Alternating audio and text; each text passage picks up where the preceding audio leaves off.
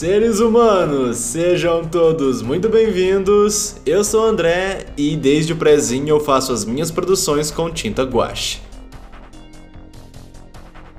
Meu nome é Desirê, eu tenho 19 anos, curso Engenharia Civil na UFLA e o primeiro pincel que eu utilizei foi meu dedo. Você se lembra do que era? Não era nada, fazia umas bolinhas assim com o dedo. As melhores criações surgem assim. E Desirê, sobre o que iremos conversar hoje? Hoje a gente vai falar sobre o âmbito geral de começar a desenhar, para quem não tem técnica nenhuma, e informações gerais. Dito isso, vamos para a evolução.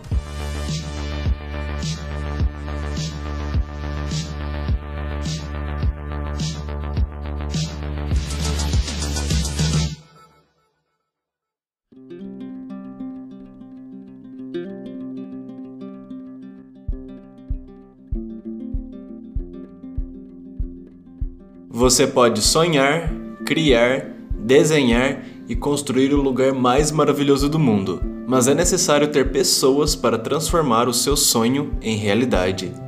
Essa frase foi dita pelo Walt Disney quando questionado sobre o sucesso de sua companhia. E esse contexto acredito que se encaixa perfeitamente, porque muitas pessoas conheceram a arte justamente por figuras já conhecidas, amigos ou familiares que as introduziram nesse meio. Quando eu tinha uns 12 anos, eu tinha algumas amigas que faziam aula de pintura. E eu, assim, mais por influência de estar tá fazendo o mesmo que elas estão, eu fui também. Eu entrei, na época era ali na, na Galeria de Lavras, e fiquei um tempo lá é, tendo aula de pintura a óleo junto com elas. Esse lugar fechou, eu parei por um tempo também, né? Só que aí depois, com os 16 anos, me deu vontade de novo. E aí eu procurei outro lugar, ensinasse pintura a óleo, e fiquei um mês lá. Só que eu já não gostava mais de ter um lugar em que me ensinasse a fazer aquilo. Eu queria que fosse mais uma coisa espontânea. É, então eu saí e comecei a, a pintar aqui em casa mesmo, com material improvisado e tudo mais. Então era algo que você já tinha interesse. Você buscou no início, junto às suas amigas, mas ao decorrer do tempo, adquirindo habilidades, você decidiu trilhar seu próprio caminho por conta própria. Isso. Até que no começo, quando eu parei com a aula de pintura e fiquei aprendendo sozinha, eu via muito vídeo no YouTube e tudo mais, porque eu queria que fosse mais uma coisa espontânea, não precisasse ficar perfeito, era mais um meio de me expressar. Eu acho que justamente esse é um grande entrave das pessoas, por pensar, como eu não tenho aptidão com desenho, eu não posso desenhar. E pelo contrário, desenhar é uma forma de expressão, independentemente se você tem mais habilidade ou não. Como um traço, uma coisa que você queira aperfeiçoar, aí sim você pode recorrer a cursos. Mas se é uma coisa para você apenas se expressar como um lazer, não há necessidade de você se cobrar tanto assim. Pois é, tanto é que o que eu faço é eu tiro inspiração de outros lugares e tento reproduzir. É muito raro que eu tire uma ideia 100% da minha cabeça e coloque no papel. E vai depender muito de como você quer se utilizar disso. Se você quer fazer apenas um traço com desenho, vai utilizar uma caneta, um lápis, se vai querer se aventurar pela pintura a óleo, aquarela, aí sim vai demandar mais materiais vai ser um custo à parte que você vai ter, porque vão decorrer de novas habilidades, você testando, criando a todo momento e você vai se adaptando. É um ótimo meio de você saber se você gosta de tal estilo e de você se encontrar naquele ramo. Isso. E como foi esse processo? Você, antes de iniciar o curso de pintura, como é que foi esse progresso seu decorrer da história? Quando eu comecei, eu não fazia nada, não desenhava nada, aprendi tudo lá. Isso que você falou sobre os materiais foi uma coisa é, que me fez trocar a pintura a óleo, porque é mais caro, né? A tela, as, as tintas, e é bem demorado. Então me desanimava um pouco ter que esperar uma semana para pintar de novo e aí demorar um mês para terminar um quadro. Aí isso que me fez querer aprender a aquarela, porque ali rapidinho, se você fez uma coisa muito feia, é só trocar de papel e fazer de novo. É muito mais dinâmico. Às vezes eu eu me sinto inspirado de pintar óleo, às vezes eu me sinto inspirado de fazer um desenho com lápis. Isso que é o importante, sabe? Fazer o que você gosta na hora que você gosta. Eu já fiquei uns seis meses sem, sem pintar nada, sem desenhar nada, eu não tinha inspiração e tá tudo bem. E quais são as principais diferenças entre elas? A pintura a óleo ela é mais complicada porque são mais caros os materiais, então às vezes não vale a pena o investimento. Se você não gostar, você gastou muito dinheiro, né, com isso. Precisa de uma técnica mais refinada. Não tem, digamos, muita liberdade, na, na minha concepção.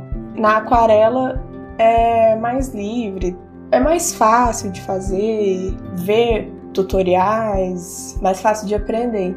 Tem alguma que é mais segura, mais fácil manuseio para pessoas que estão começando agora?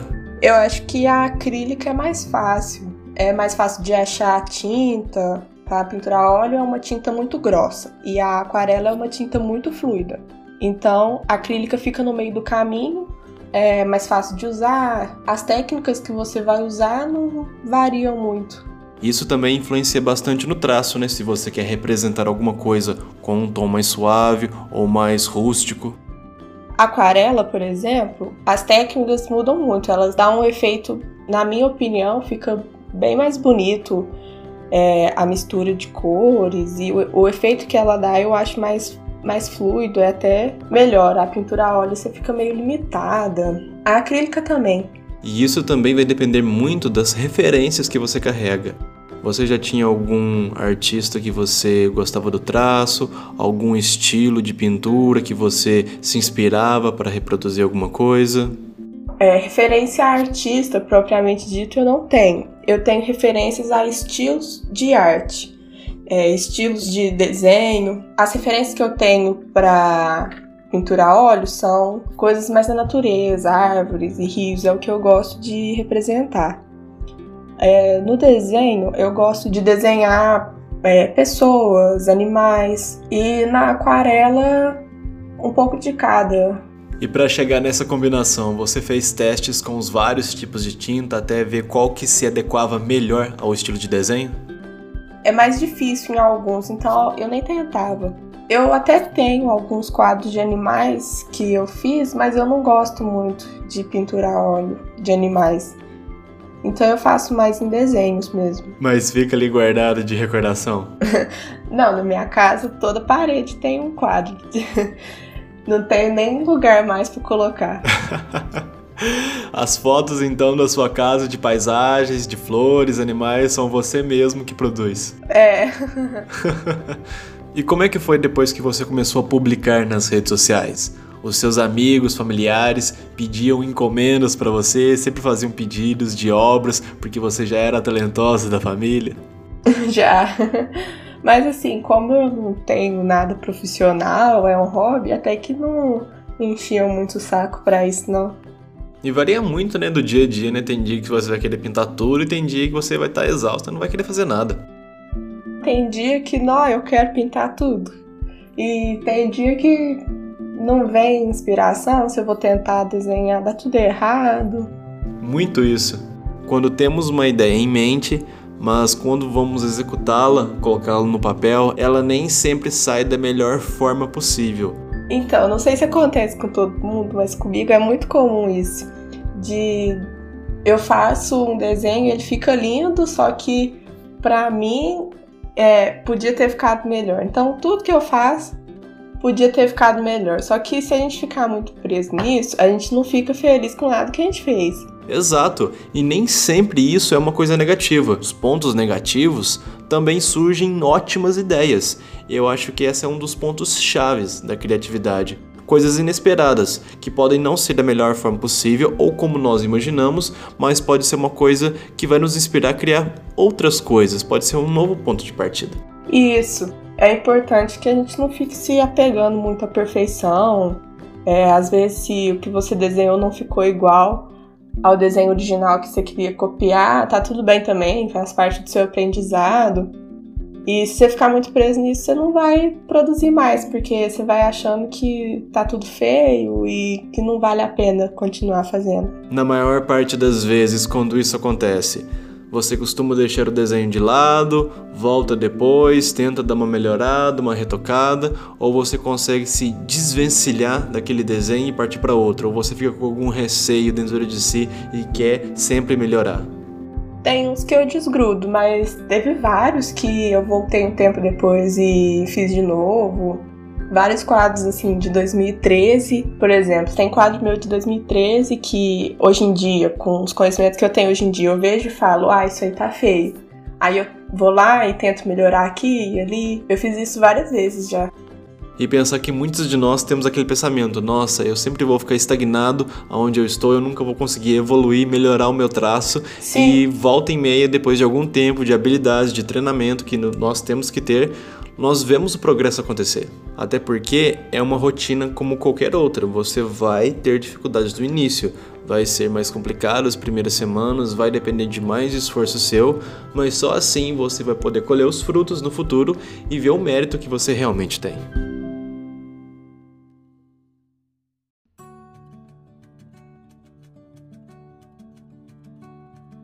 Em algum momento já pensou em desistir, no sentido de dar um tempo porque já não estava fazendo sentido para você ou não era alguma coisa que você se identificava no momento? É, desistir não é bem a palavra certa, porque eu faço isso como um hobby.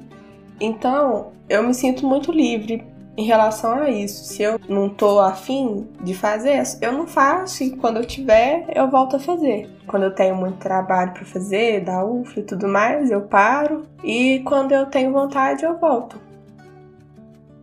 E depois desse período que você ficou um pouco afastado das produções, quando você retornou, você retornou com mais vontade, assim, com mais frequência, ou foi algo gradativo, assim, normalmente para você?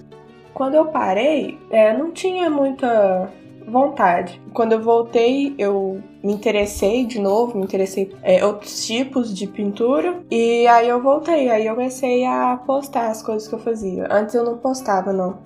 E sempre buscar evoluir no seu próprio tempo, porque eu acho que essa é uma coisa que demanda muito do humor a gente pode tentar fazer uma criação, né? A gente achar que é uma coisa legal e a gente não querer divulgar. A gente pode não querer divulgar porque a gente acha que não tá bom o suficiente pra gente ou para as pessoas que vão olhar. E esse não deve ser um pensamento, porque se a gente pensa em agradar somente as pessoas, que elas sejam o principal requisito para a aprovação de alguma coisa na nossa vida, nós nunca vamos ser melhor do que nós somos hoje. Então a principal motivação tem que ser sempre você mesmo e quando você quer evoluir, de como você quer progredir. E só assim a gente vai poder alcançar novos objetivos sem se importar diretamente com o que terceiros pensam. E é muito comum né, em qualquer aspecto da vida que as pessoas pensem em largar a mão por não estarem darem conta ou por não acharem suficiente né, o seu esforço no momento. Né?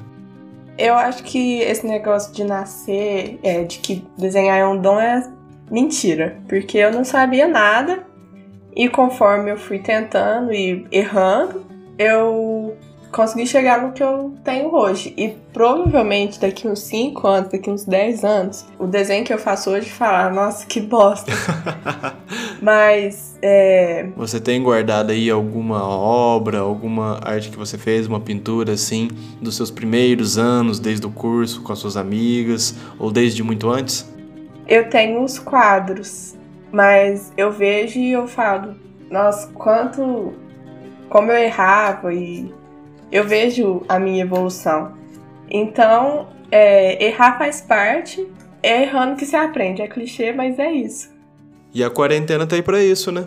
Apesar do estado catastrófico que nós estamos vivenciando, nós temos que olhar pelo lado positivo e tirar o melhor proveito da situação em que nós estamos a maioria de nós, quem puder ficar em casa, fique, desfrutar da internet por meio de cursos online, dicas. Tem vários canais no YouTube que dão referências, motivações, dicas de como começar os seus primeiros passos. Então eu acho que é uma ótima ideia, né? Um ótimo tempo para que a gente possa se aperfeiçoar naquilo que a gente já tinha vontade e no que a gente já vem trabalhando há algum tempo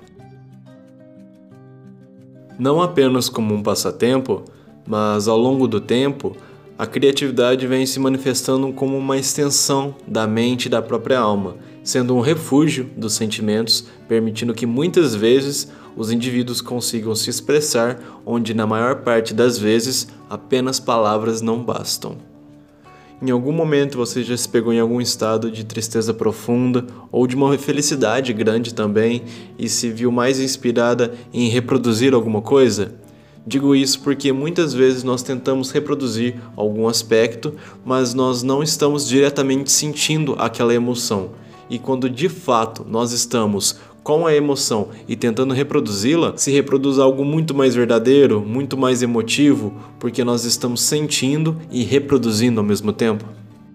Me ajuda. Quando eu não tô bem, é, um, é uma terapia, assim, eu coloco uma musiquinha, desenho ou eu pinto. Você já tem sua playlist própria, suas músicas que você gosta de ouvir para ficar num momento muito mais relaxada e fluir melhor os sentimentos na hora da criação? É. Aí eu ligo, fico escutando, fico pintando e me acalma, é muito bom. E tem algum momento em que você se resguarda para não fazer alguma criação? Você não está se sentindo muito bem, ou você está um pouco estressada, ou só quando sente a inspiração, sente a vontade?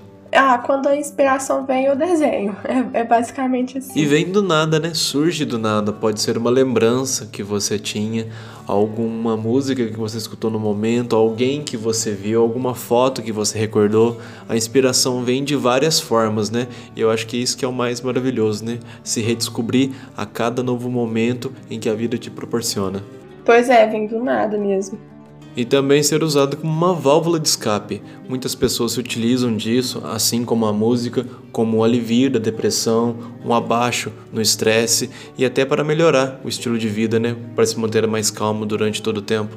Assim como uma forma de expressão, uma forma de protesto, ela pode é, ser uma forma de você fugir da sua realidade, se acalmar e tudo mais. E é bacana que ela pode ter várias vertentes, como meio social, como forma de protesto, e até para que você conheça pessoas ligadas a esse meio e que você interaja com os mesmos gostos, os mesmos interesses que você tenha.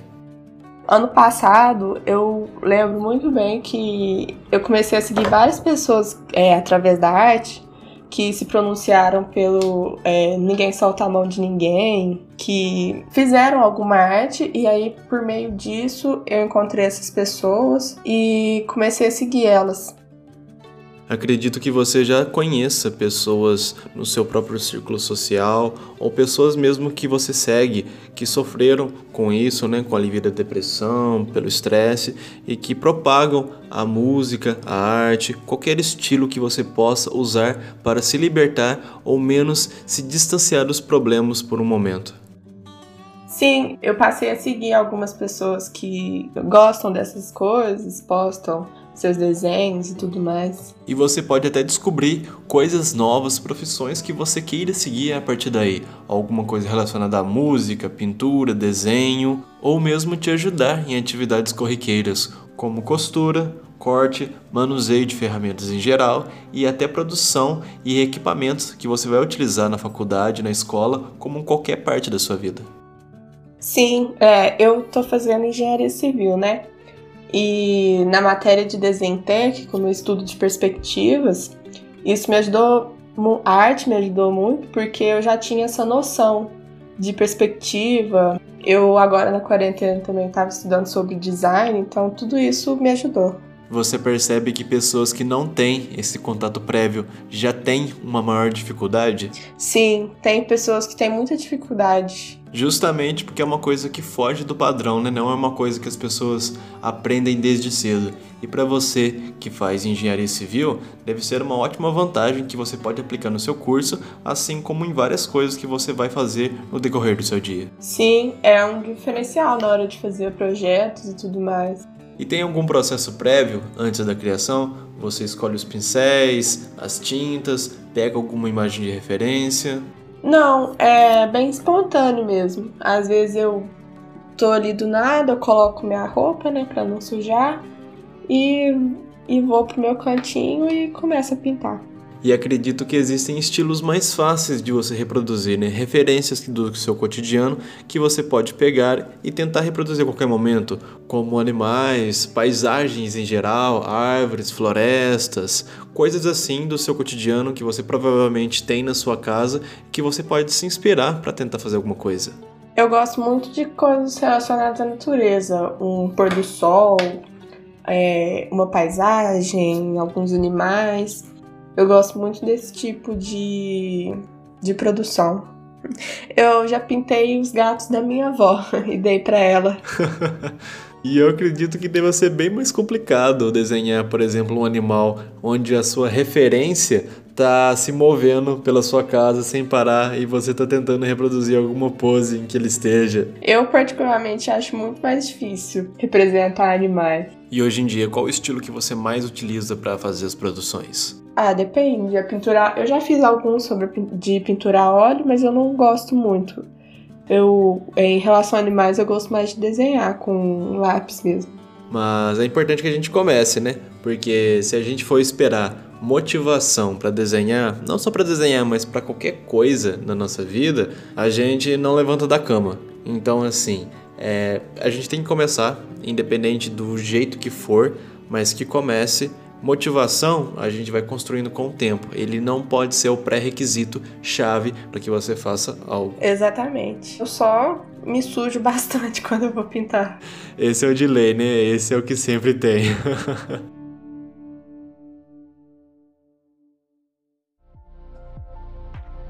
e lembrar que o mais importante em qualquer coisa é se divertir. Existem dois métodos que nós temos que buscar os primeiros 50% iniciais são sua diversão, você ter prazer em fazer aquilo que você gosta, independente do que seja. E os outros 50% você descobre ao longo do caminho. A gente desenvolve, a gente vai criando motivos para continuar sendo feliz. Desirê, muito obrigado pela sua participação e pelo papo eu acho que foi de grande inspiração para todo mundo que pensa em começar ou que já está nesse caminho e que não desistam por julgamentos alheios. Muito obrigado pelo convite. É um prazer estar aqui conversando com você. O seu Instagram para que as pessoas conheçam mais sobre você e sobre as produções que você faz? Arroba Gonçalves, com três S